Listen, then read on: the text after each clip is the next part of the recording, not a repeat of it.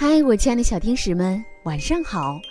欢迎收听微小宝睡前童话故事，我是橘子姐姐。今天呢，我请到了我生命当中的小天使，来给大家讲一个精彩的故事，来和我们的小听众打个招呼吧。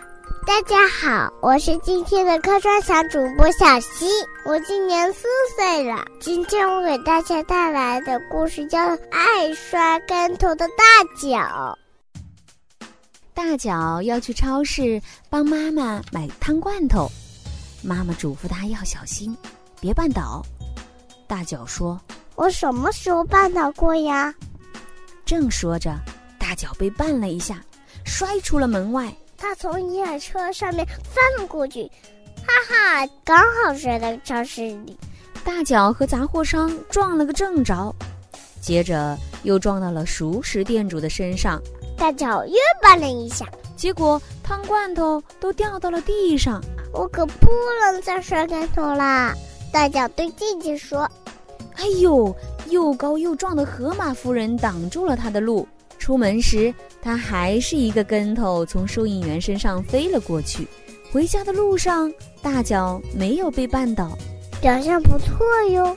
晚上，他还帮妈妈做了一大锅美味的汤。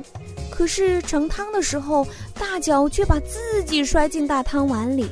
大脚沮丧地说：“我今再也不会被绊倒了吧？”不过，他又被绊倒了。晚安，大脚，美美的睡一觉吧，亲爱的小朋友们，晚安！记住，我是小溪哟。好啦，今天的故事就到这里啦。最后，还是让我们一起来听听都有谁点默默的故事呢？